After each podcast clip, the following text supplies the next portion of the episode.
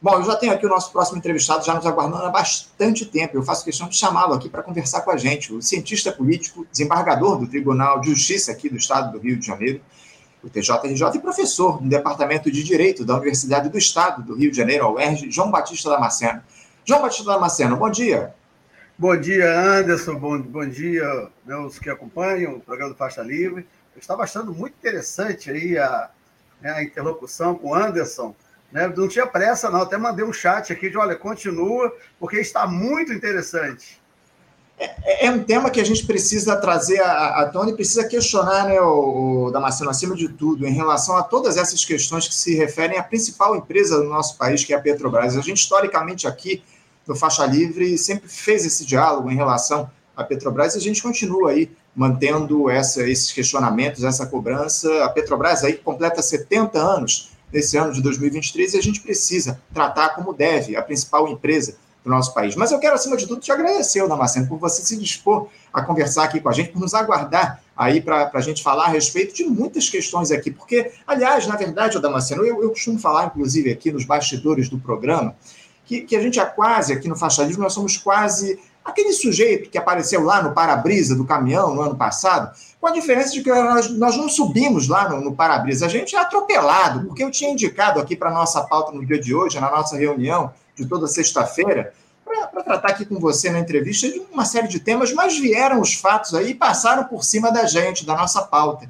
Porque não dá para a gente não centrar o nosso papo hoje, Damasceno, nesse escândalo de proporções estratosféricas envolvendo o contrabando de joias avaliadas aí em 16 milhões e meio de reais pela família Bolsonaro, vindas lá da Arábia Saudita, envolvendo a primeira-dama, ministros, militares, em uma trama que dá inveja aí aos mais experientes sacoleiros de Foz do Iguaçu, né, o Damasceno? E eu queria que você falasse aí como é que você classifica esse episódio aí de, de que o bolsonarismo tenta negar de todas as formas, Damasceno?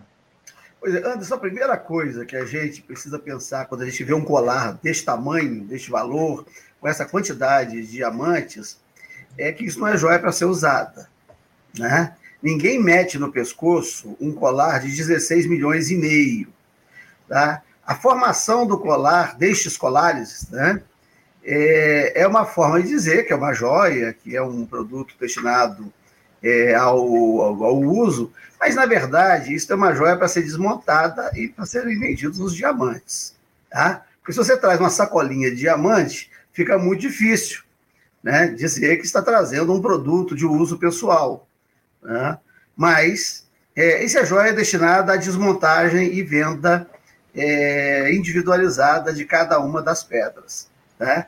Então, essa que é a questão. Então, além das outras questões, se houve descaminho, se não houve descaminho, é, e descaminho é, é a entrada da mercadoria sem o pagamento do imposto, que é diferente do contrabando, que é a entrada da mercadoria proibida né, de importação.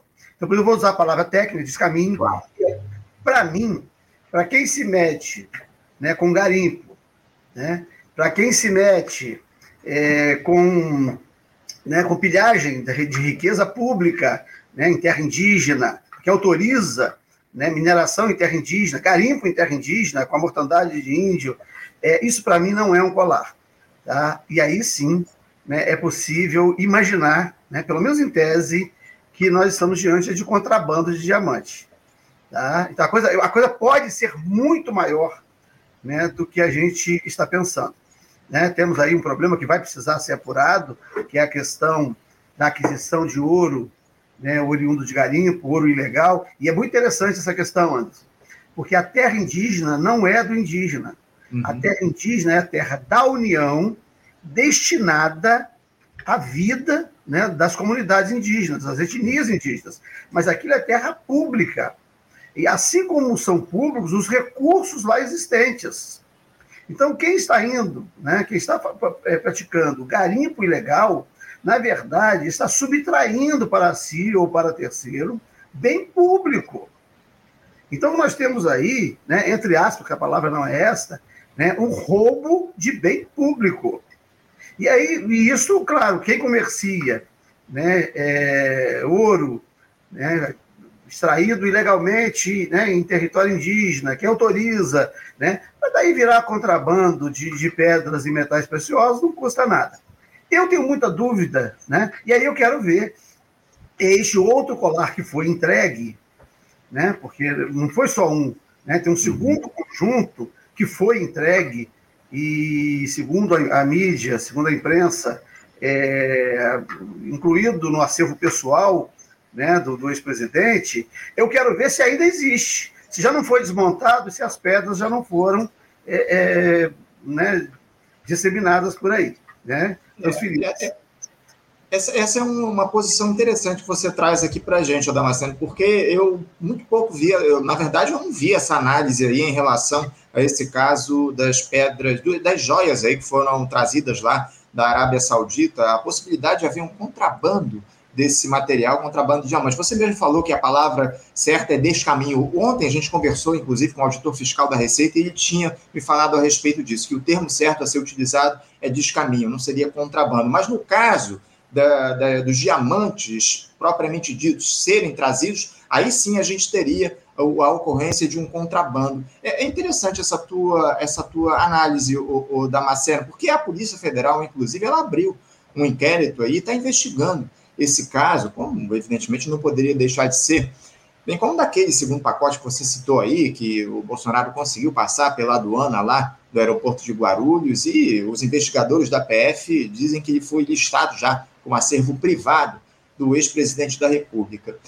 Na tua avaliação, Damasceno, considerando essa hipótese que você trouxe aqui para os nossos espectadores, qual deve ser a linha de investigação da PF nesse caso? Como eu já citei, que envolve ministros, militares, tentativa de coação de servidores da Receita, utilização, inclusive, de um avião da FAB, da Força Aérea Brasileira, uma operação de resgate dessas joias milionárias. E outra, o, Bolsonaro poderia ter listado essas joias como parte do acervo privado dele sem declará-las? Não, de jeito nenhum. Né? um, servidor público ele tem um limite para é, é, é recebimento de presente. O que exceder esse limite, né, ele tem que recusar, né, não, não posso receber mais, é uma quantia, ínfima, né, 200 reais. O que exceder a isso, ele não pode receber. Mas nessas relações diplomáticas, né, é, fica indelicado recusar um presente. Né?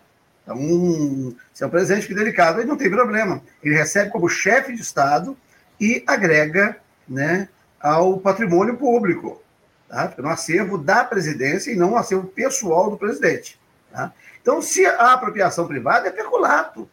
Independentemente se entrou, entrou, entrou regularmente, mas se apropriou, é peculato. Está se apropriando de bem público. Tá? Então, não poderia, de forma alguma, né, incluir no acervo privado. Tá? A regra é que não pode receber. Tá? Agora, há casos em que não se pode recusar. Né? E aí, neste caso, recebe em nome do, do órgão público, né? Da, da, do ente federativo, da União, e coloca no acervo público. Então, isso, isso tem regra muito clara para isso, todo mundo conhece essas regras. Né? O prefeito Eduardo Paes é, publicou né, nas, nas redes sociais um ofício em que ele devolve um Rolex. Ele vai visitar um lugar desse e entregam para ele uma sacola com camiseta, com né, um monte de bugiganga, né? E aí, quando ele abre, tinha um relógio. Quando ele vai ver, tinha um relógio lá dentro. E ele não sabia que relógio era, segundo ele, não sabia, né? É difícil saber quem não sabe o que é um Rolex.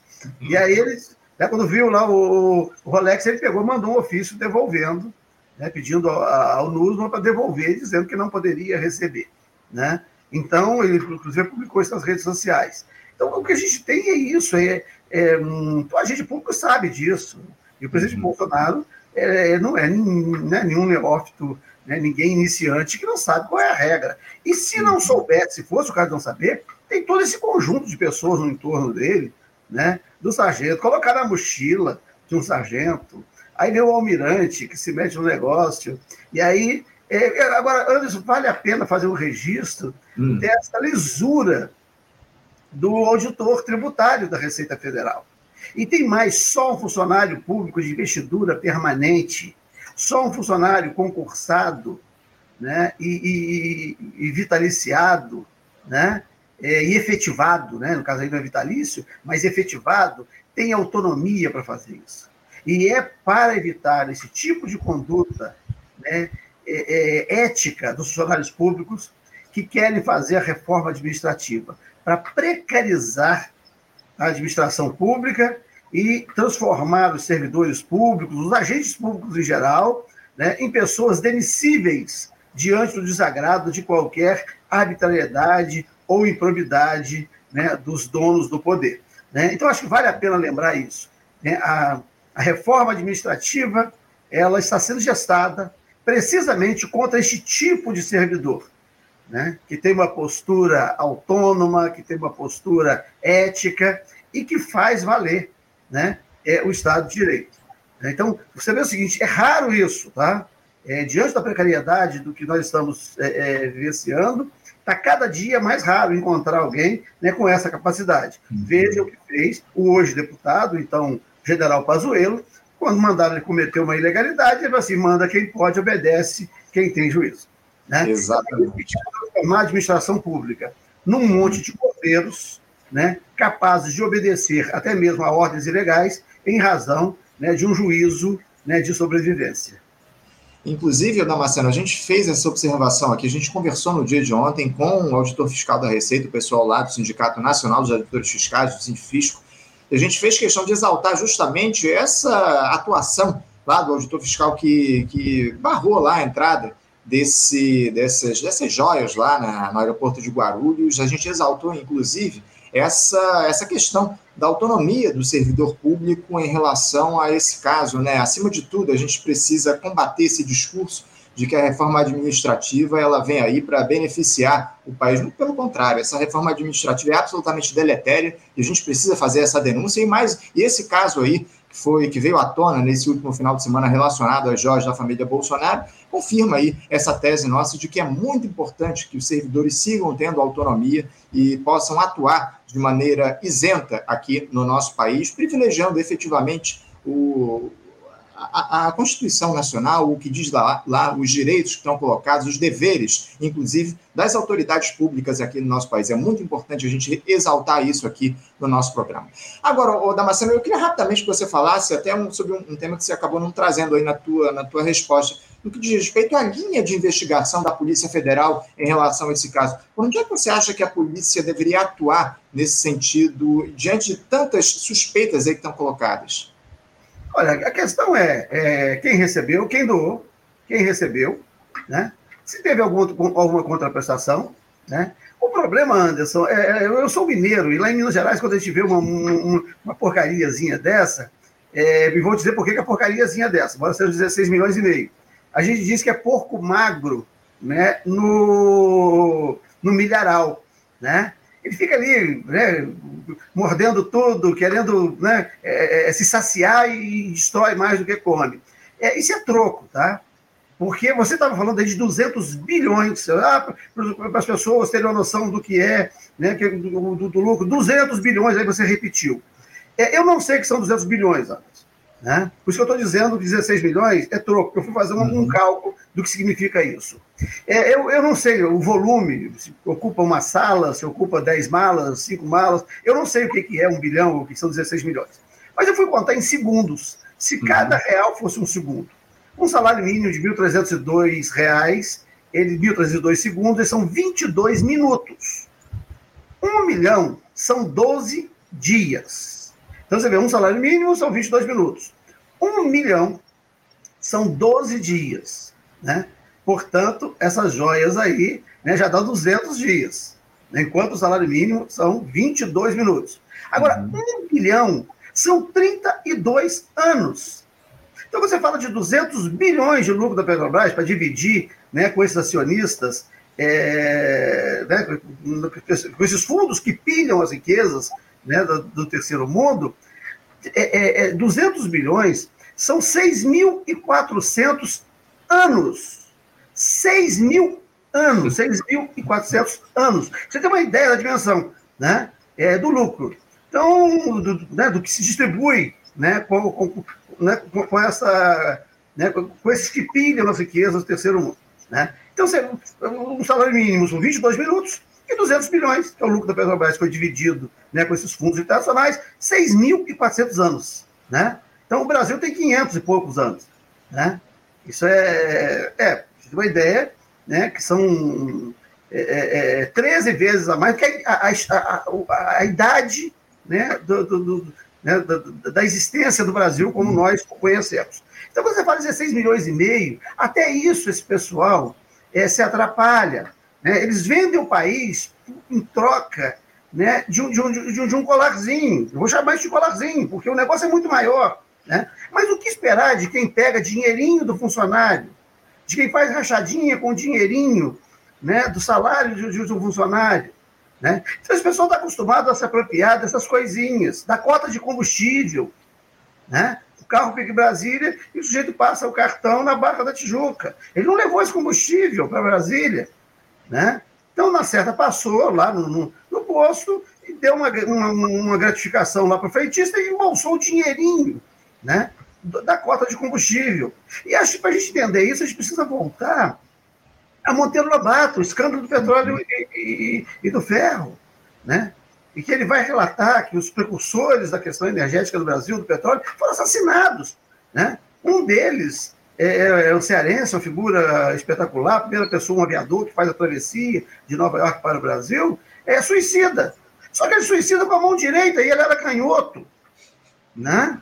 Então tem um problema aí, que suicídio foi esse que nunca se apurou. E o Monteiro Lobato disse que era o primeiro mártir né, é, da luta pelo petróleo, pela soberania nacional. Getúlio Vargas é levado ao suicídio por conta da criação da Petrobras.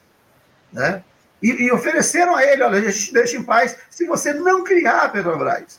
Então a gente precisa saber dessa questão energética, ela é muito importante. Sem energia não existe país, nós não existimos. Se eu não tomar café da manhã, se, eu não me alimentar, se eu não almoçar, eu não sobrevivo. Meu corpo manter a temperatura né, que ele tem para manter o funcionamento que ele, que, ele, precisa ser mantido, ele precisa de combustível, ele precisa de, de, de, de ingestão de energia.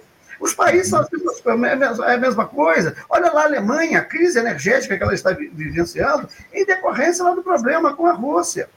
E nós temos recursos abundantes, né? recursos é, é, é energéticos abundantes, sejam hídricos, seja petróleo, o Brasil é autossuficiente, né? seja a, a própria questão do, do a, a eólica. Né? Se quisermos fazer energia a partir das marés, nós temos 8 milhões é, é, 8.500 quilômetros de costa que nós podemos usar as ondas para produção é, de energia. Então, o Brasil ele, é, ele tem muitas fontes, muitas possibilidades de fontes energéticas, e o petróleo é uma delas. Né? E aí a gente vai encontrar uma situação dessa que, num ano, né, 200 bilhões são destinados a esses fundos. E o fundo, Anderson, não tem país. Sim. Porque o fundo é um conjunto é, é, é, um conjunto de aplicações destinadas à, à, à aquisição né, de ações de uma determinada empresa né, para poder pilhar essa empresa. Né? Então, no fundo, nos Emirados Árabes, pode ter dinheiro do Egito, da França, da Alemanha, dos Estados Unidos. Né? A sede do fundo, ou o gestor do fundo, pode estar na Arábia Saudita, pode estar nos Emirados Árabes, né? Pode estar no Catar, pode estar em qualquer lugar. Mas o dinheiro do fundo não necessariamente é daquele país.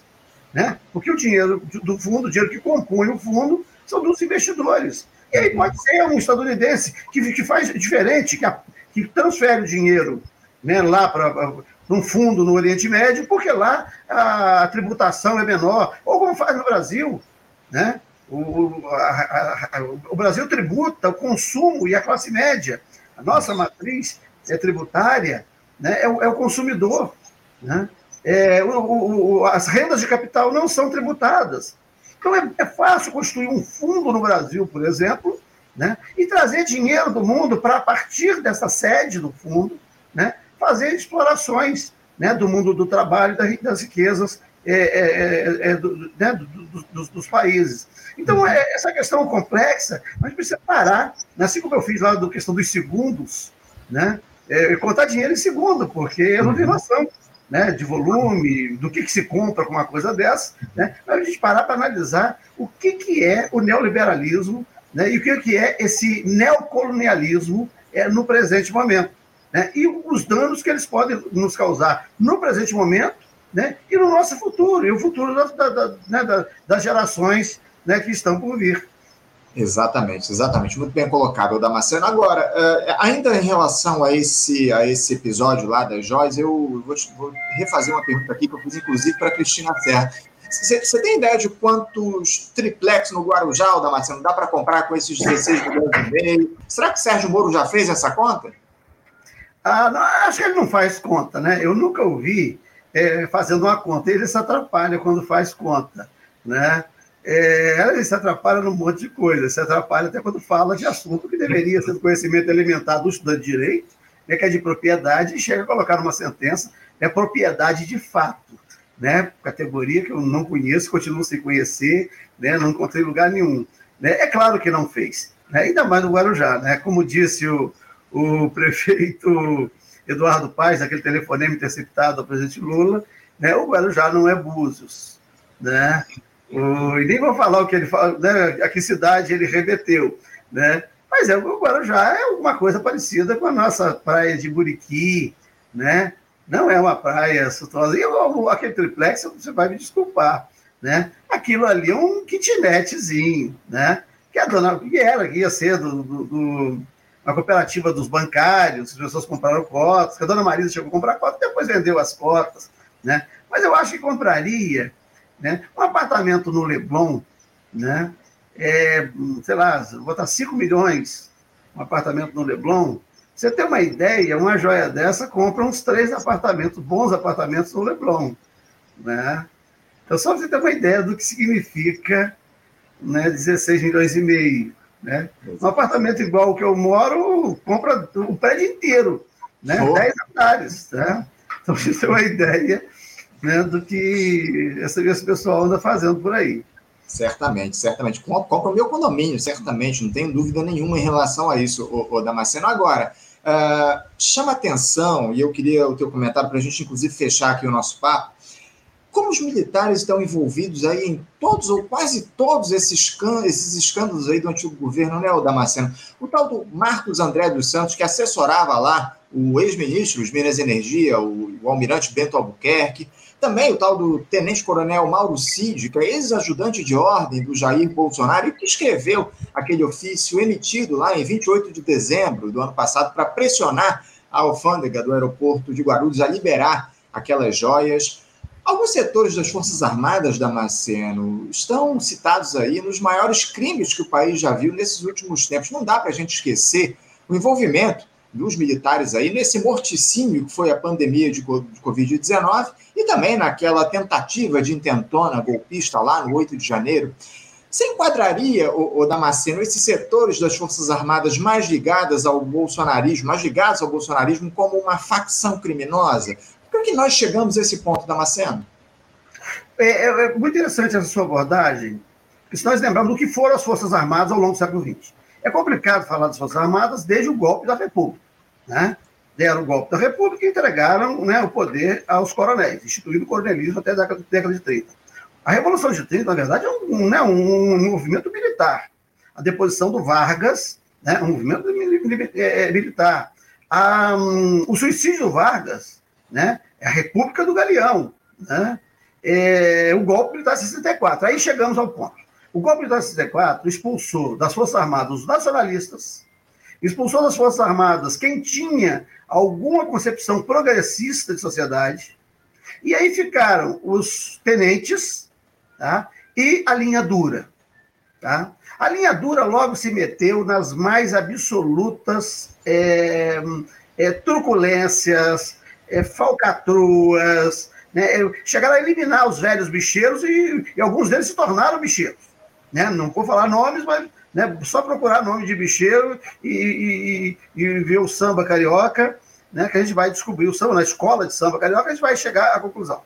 É, então, os próprios tenentes foram expulsos, foram perseguidos. O brigadeiro Eduardo Gomes foi ministro da Aeronáutica de Castelo Branco. É, ele, depois que é é, que se sai do ministério, ele fica apagado. Eu pensei que ele tivesse morrido desde logo. Ele morreu em 1981 no ostracismo. Brigadeiro Eduardo Gomes, o único sobrevivente dos 18 Fortes Copacabana, o homem que dá nome ao aterro do Flamengo. É, então, esses tenentes ficaram, é, essa turma do tenentismo ficou no ostracismo. Quem acabou sobrando nas Forças Armadas? A turma da tropa, da linha dura. né? dentro dos quais estava o general Silvio Frota, que tentou dar um golpe no próprio Geisel, para impedir a abertura. É aquela turma que saiu botando bomba pela cidade, até que a bomba explodiu no colo deles. E quem era o ajudante de ordens do general Silvio Frota? O ministro do Exército que tentou dar um golpe do presidente. Um capitão, né, chamado capitão Heleno. Né? Então, essa turma, né, o que nós temos aí hoje, né, é, eu não conheço né, essa banda boa tá, das Forças Armadas. E o que é pior, é difícil conhecer, porque eles repetem o que a gente quer ouvir. Né? Se você chegar hoje para eles, vão dizer: não, nós somos todos democratas, aqueles poucos lá é que fizeram a arruaça. Aí, quando tem a oportunidade, eles fazem a mesma arruaça, como foi o general Vilas Boas. Esse homem discursava que eu pensava que ele fosse, quando deixasse o comando do Exército, fosse até se filiar ao PT. Ele fazia um discurso muito parecido, inclusive, com o Alto Rebelo, que era o ministro da Defesa. E, de repente, o homem se mostra o que ele acabou sendo. Eu nunca acreditei nele. E quando amigos meus, não, você precisa conhecer, você precisa saber quem é o nosso general Vilas Boas, Gustavo, nosso não, de vocês. Porque eu sei disso, eu conheço gente que trabalhou com militares, que, que advogou para militares 40 anos. Né? Assim, eles falam entre si o que eles não falam para a gente. E para a gente eles falam o que a gente quer ouvir. Tá? Então eu acho o seguinte: o que aconteceu no Brasil, é, o que faltou acontecer, é o que aconteceu na Argentina. Né? O que aconteceu na Espanha, né, depois é, da, da, da, da, era Franco. Reduzir as Forças Armadas a um terço do seu tamanho, retirar o poder dela, porque não adianta falar, nós vamos mudar o ensino, porque para mudar o ensino, nós vamos mudar daqui a 40 anos, e o ensino está sob a, a, a coordenação, a direção deles próprios. Então não tem como a gente pensar que vai é, mexer no ensino para daqui a 40 anos termos outras Forças Armadas. O que a gente precisa é o seguinte: olha, o que vocês fizeram? Torturaram, roubaram, estupraram, desapareceram com pessoas e precisam ser responsabilizados por isso. As Forças Armadas não podem ficar isentas né, do, do, do, que elas fizeram. E aí vale a pena, a gente precisa ver o filme né, Argentina, 1985, para saber o que aconteceu na Argentina.